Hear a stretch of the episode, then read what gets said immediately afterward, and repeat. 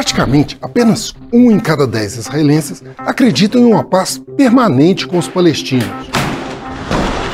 O grau de pessimismo atingido após os atentados terroristas do Hamas contra Israel é o pior em 17 anos. Mas como estão os israelenses três meses depois dos atentados?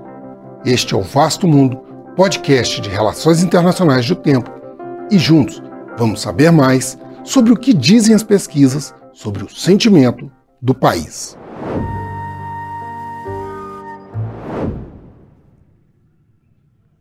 Um estudo do Instituto Gallup mostra que somente 13% dos israelenses acham possível haver uma paz permanente com os palestinos.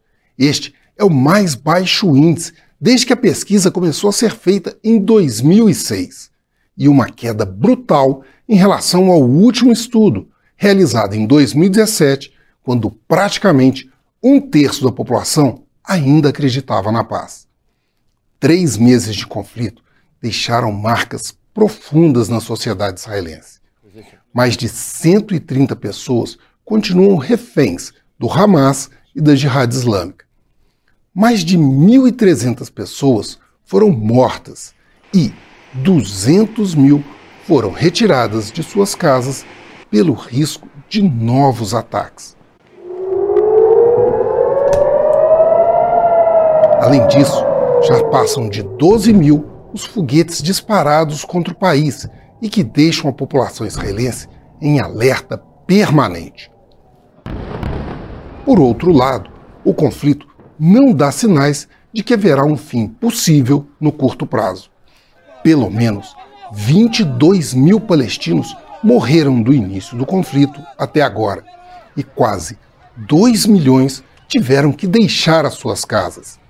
Uma situação que provoca reações duras em todo o mundo. Até meados de dezembro do ano passado, foram mais de 7 mil protestos realizados contra Israel em todo o mundo, sendo a maioria deles nos Estados Unidos. A violência dos ataques e a formação de um gabinete da Unidade Nacional ajudaram a diminuir a rejeição da população ao governo de Israel, cuja aprovação passou de 39% para 45%. Uma confiança que não se estende ao primeiro-ministro Benjamin Netanyahu, acusado de não ter feito o suficiente para evitar os atentados terroristas, e que é reprovado por 52% dos israelenses. Eu sou Frederico Duboc e este foi Vasto Mundo. Acompanhe este e outros episódios no YouTube nas plataformas de streaming e na programação da FM O Tempo.